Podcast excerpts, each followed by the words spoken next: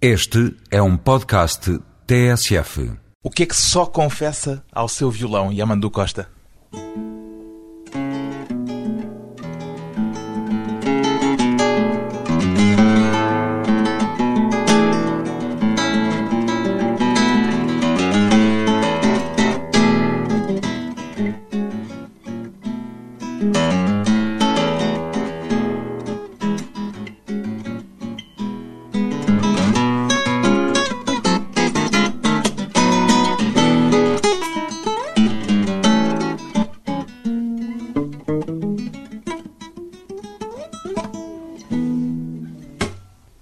Que confessa meu violão?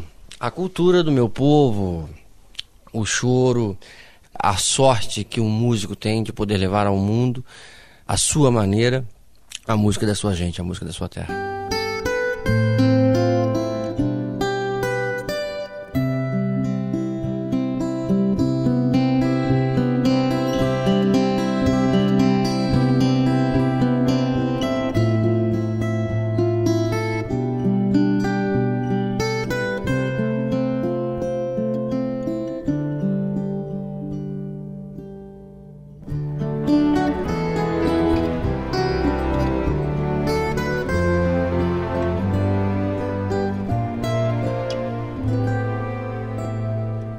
Yamandu Costa, 28 anos, músico. Quantas horas por dia, em média, é que dedica ao seu violão, Yamandu Costa? É boa pergunta. A gente que viaja tanto, é, é difícil ter uma rotina de Toca todos os dias? toco todos os dias, mas de uma maneira muito natural, sem o compromisso de horas, porque às vezes Mas é você- como tomar o pequeno almoço, o mata-bicho, todos os dias tem de se alimentar também de violão? Também, também. Depende das viagens. Às vezes você vai para.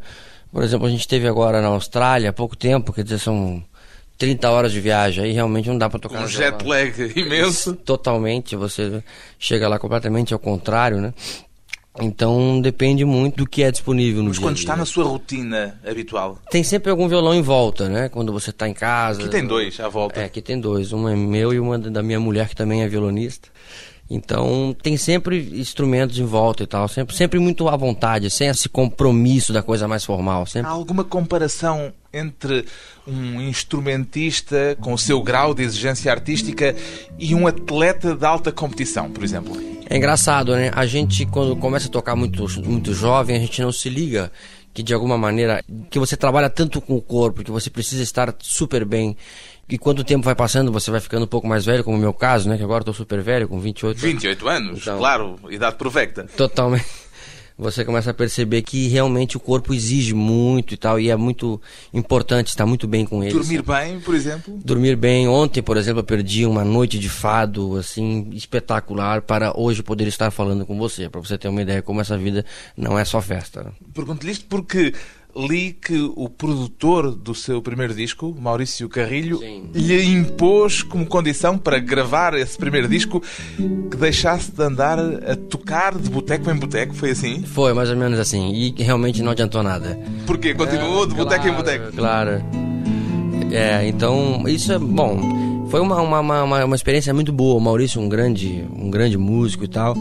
E o resultado tá no primeiro disco, que é super interessante. Mas ainda anda de boteco em boteco ou, entretanto, essa idade provecta que, entretanto, já alcançou, acabou por lhe dar eh, a obrigação de descansar mais? e Também de- a estrada começa a mostrar esse tipo de coisa. Já não faz aquelas sessões pela noite fora? De vez em quando, sim. Quando se tem tempo, sim. Agora, quando tem que estar mais concentrado, tem que ficar um pouco mais quieto. Aquilo que chama as canjas doidas? É, maravilhosas, né?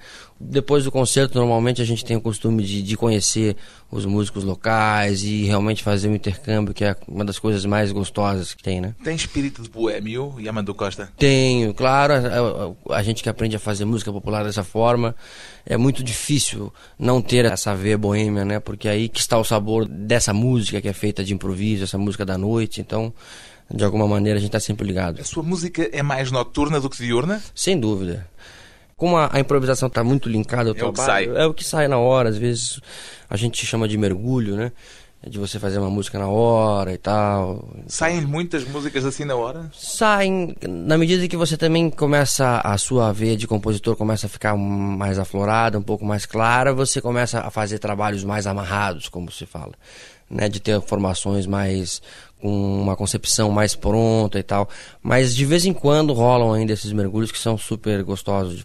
Está a perder ou está a abandonar um bocadinho essa via da improvisação agora que, por exemplo, se está a aproximar da música erudita? Eu acho que cada etapa, né, cada etapa da vida da gente, a gente tem que quando você está cruzando a etapa, as coisas ficam um pouco confusas, né? Então é o que está acontecendo comigo, né? Mais ou menos nessa época, né? Que tem um trabalho. Numa encruzilhada. Numa encruzilhada, que você está completamente armado, né? Com essa formação que é um trio, né? Violão, baixo acústico violino.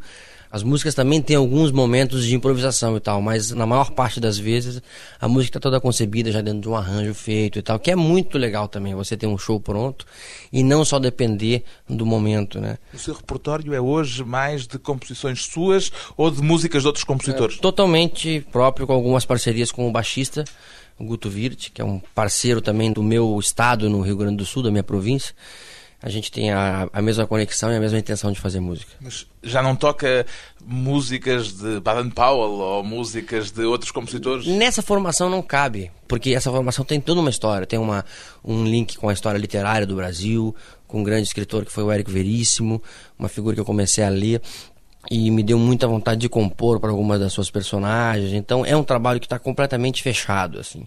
Não cabe muito, seria até um desrespeito a essa concepção, é você jogar tudo para o alto e ficar somente dando sorte, né, à sorte. Então essa transição que eu passo nesse momento, mas dentro desses temas que estão amarrados também tem momentos de improvisação. Ana Terra é um desses Ana, temas. Ana Terra está completamente armado, né? Que é um... O Vento dos Mortos. Também, também tem. São um... esses os temas ligados a Eric Veríssimo? Sim. Como é que lhe surgiram a partir da literatura? Puxa, uma, um, um, bom, na verdade isso foi feito uma, uma grande série televisiva no Brasil na década de 80. O Tempo e o Vento? O Tempo e o Vento que marca a minha infância. Eu tinha aí 9, 10 anos de idade, uma fábula, uma coisa super bem filmada, grandes atores e tal. E você criança, você vendo falarem do teu lugar, né? Que o Brasil é um país tão grande, né? De um cunho nacional muito forte foi essa minissérie. E música do Antônio Carlos Jobim, o Jobim escreveu música para essa série e tal.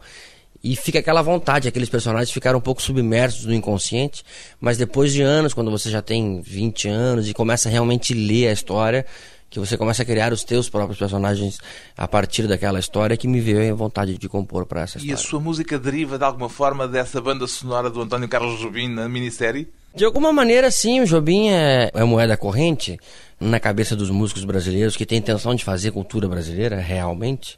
Então, todo mundo que tem, eu acho que um, pelo menos algum tipo de bom gosto, algum tipo de bom senso, de alguma maneira bebe da fonte de Antônio Carlos Jobim. Queres nos dar um bocadinho só, ou da Ana Terra, ou do... Pode ser, pode, pode ser. ser. Frio pra caramba. Sim, isto é só uma aproximação, porque no disco e nos concertos encontrarão a versão definitiva do que são estas músicas a partir da literatura, no caso.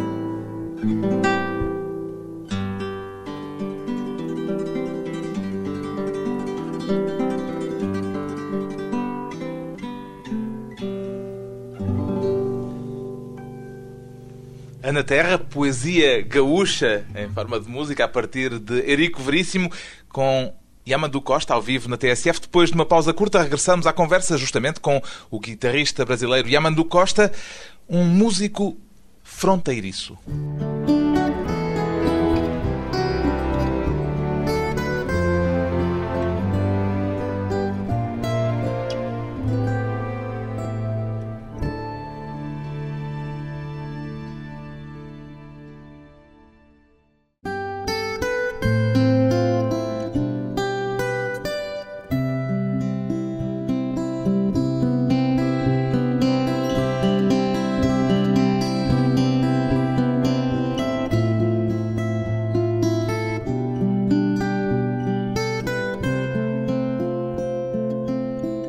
De regresso à conversa com o guitarrista brasileiro Yamandu Costa, seria mais correto apresentá-lo antes como guitarrista gaúcho Yamandu Costa?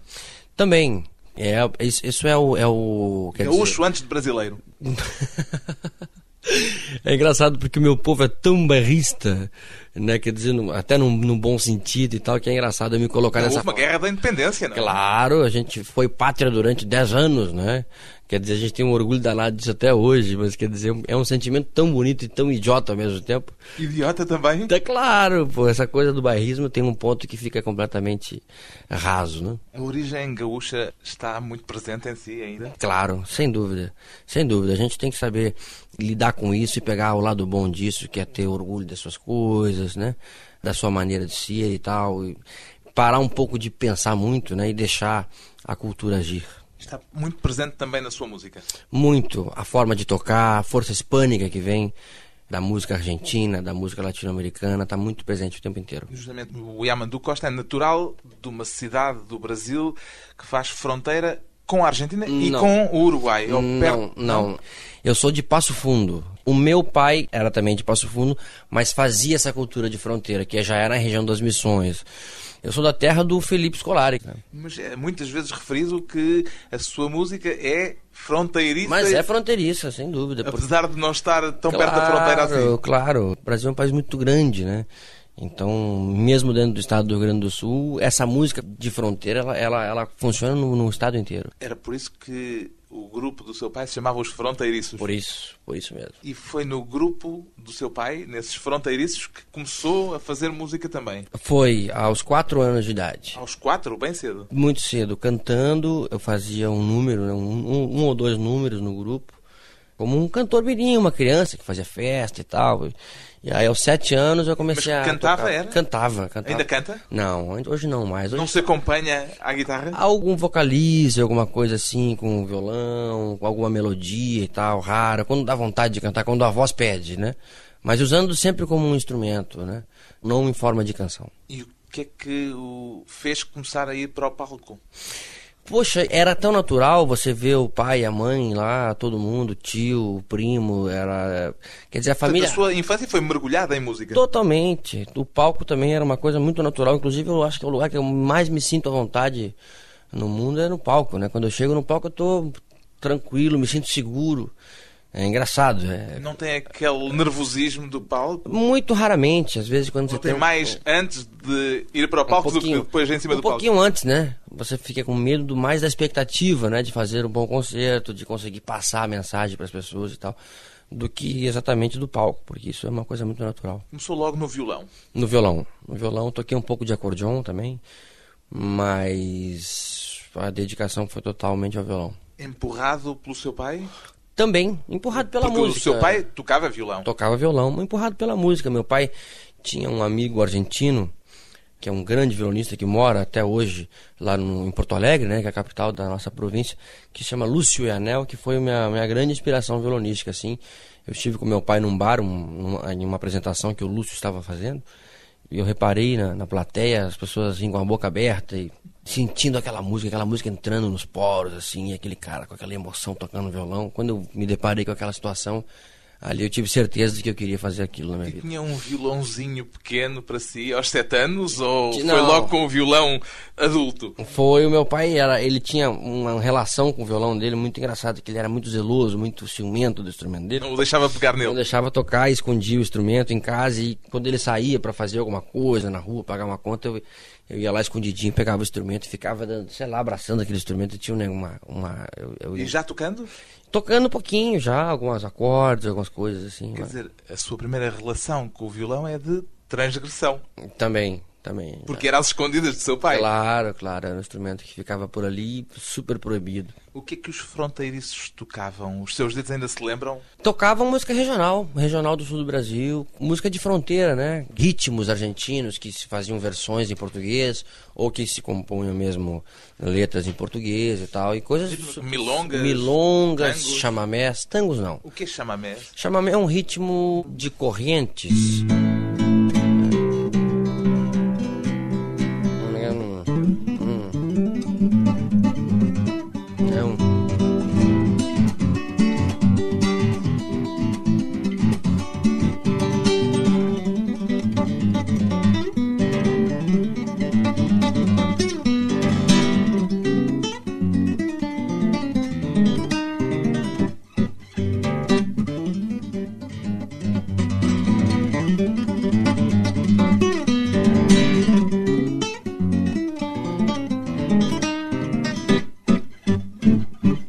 Um chamamé. É chamamé. A milonga é mais. Milonga é eh, outra coisa. Introspectiva.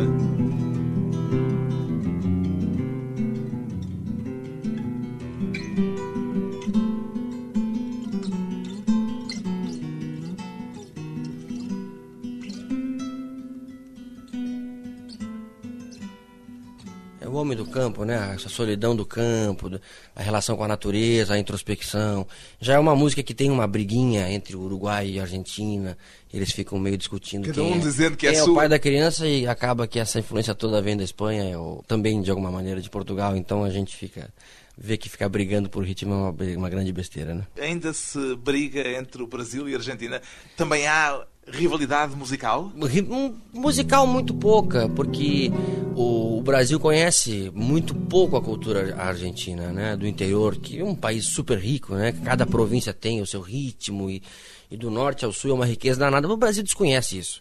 O Brasil, na verdade, a rixa que o Brasil tem com a Argentina é o futebol, é aquela a história do futebol do Pelé, do Maradona e tal, que é a coisa mais complicada e tal. Mas na música, na verdade, o povo argentino admira muito mais a música brasileira do que o brasileiro admira a música argentina, até porque o, o brasileiro conhece o tango como se fosse uma única música. A gente que nasceu ali na fronteira que conhece a, a, a profundidade da música argentina, que é impressionantemente linda. O tango também toca?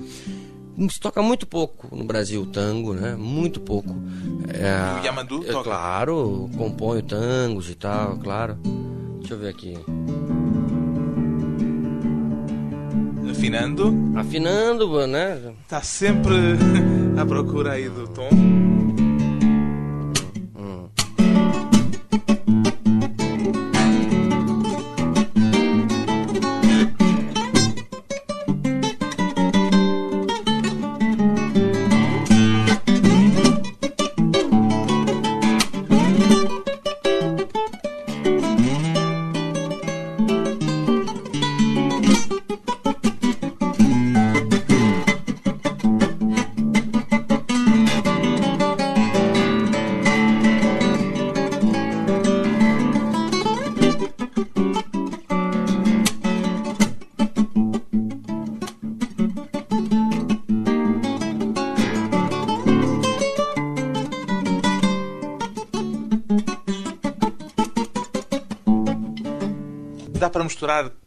E choro, frevo e milonga? Bom, na verdade o frevo tem uma coisa muito parecida com a milonga, né? A milonga rabaleira, a, mi- a milonga mais rápida, não essa milonga profunda do homem do campo, do pajador, dessa coisa que tem mais a profundidade mais poética, né?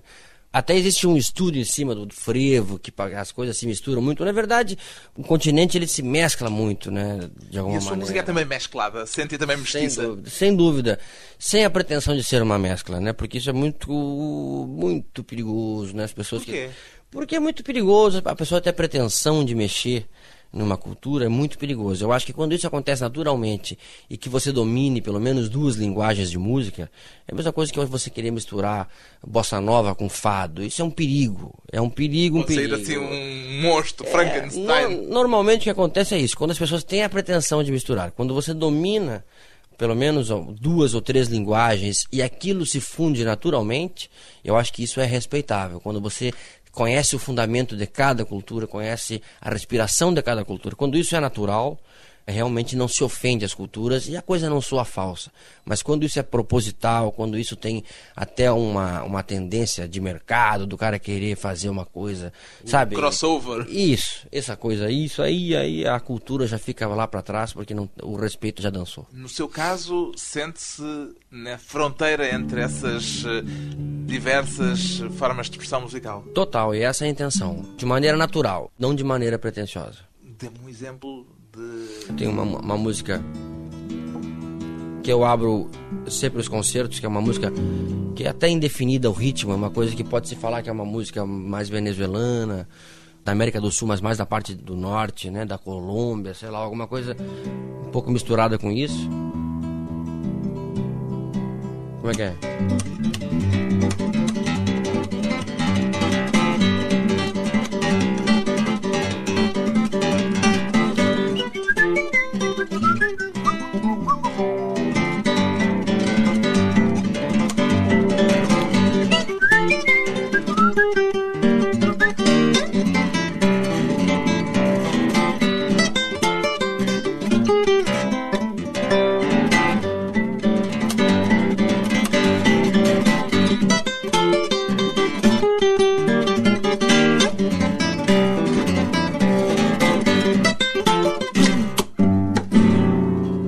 Yamandu Costa. Depois de mais um breve intervalo, voltamos com ele e com a memória de Paganini.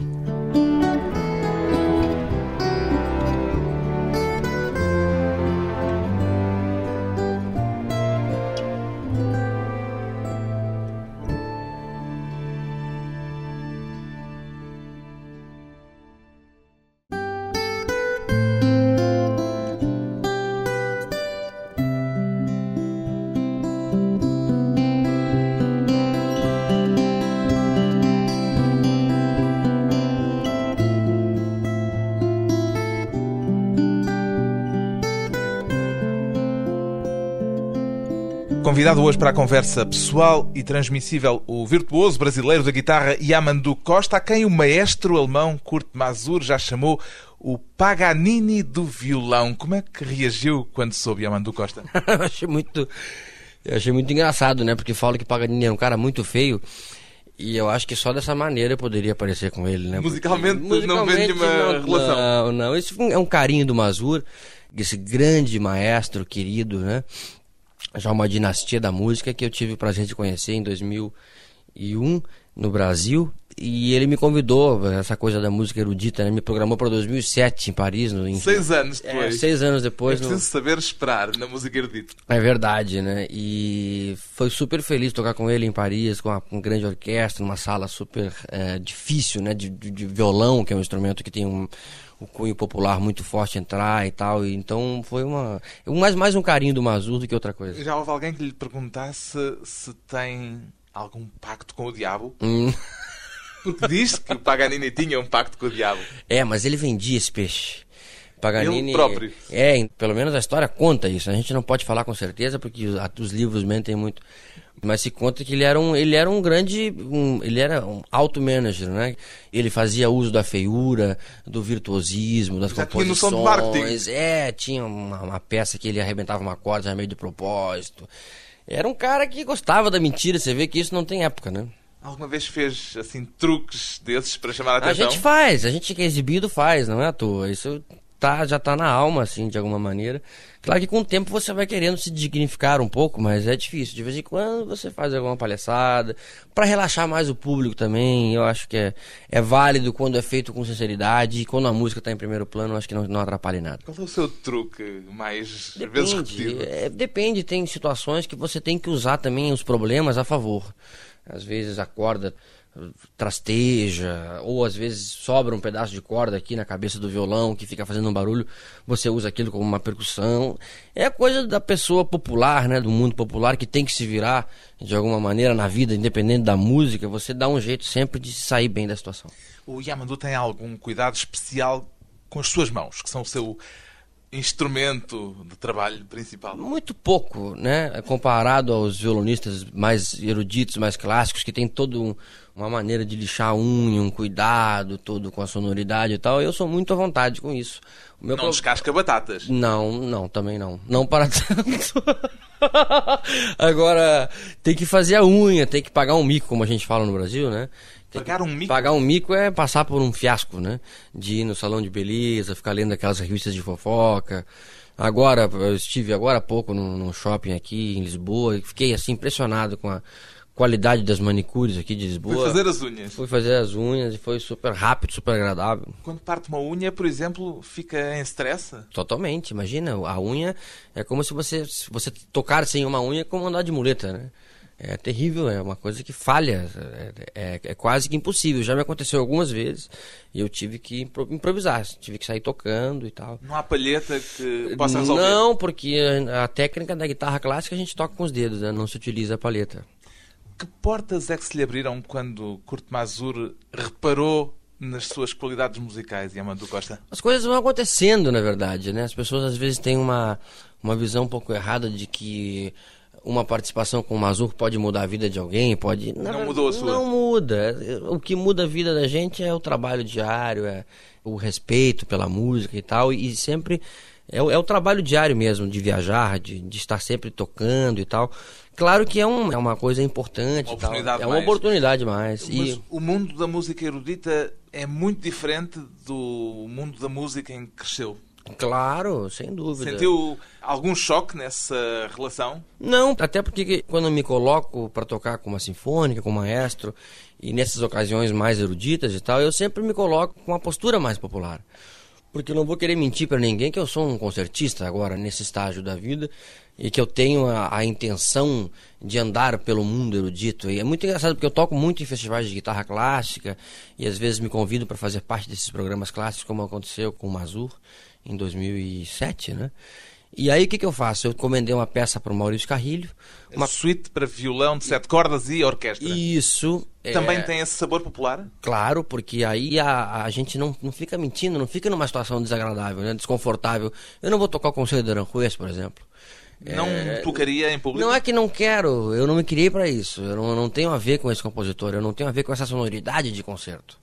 Né? Se tem alguma coisa que eu possa tocar, é um Vila Lobos, uma coisa brasileira que eu conheça mais profundamente ou tal, ou uma peça que eu acho mais apropriada, uma peça como foi essa, como foi escrita especialmente, né, é como uma roupa feita à sua forma, à medida, à medida porque, uma peça de alfaiate. Claro, porque você não não, não tá mentindo, quer dizer, quem gosta vai gostar da realidade que você coloca claramente, transparentemente, não de uma coisa que tem uma pretensão de ser uma Uma peça que ainda lhe deixa algum espaço, alguma margem para a improvisação claro, ou não? o último movimento da peça, é, a orquestra inteira para para e eu faço um improviso cantando, tocando e tal, da maneira que eu quero Cantando também, também, fazendo uma melodia.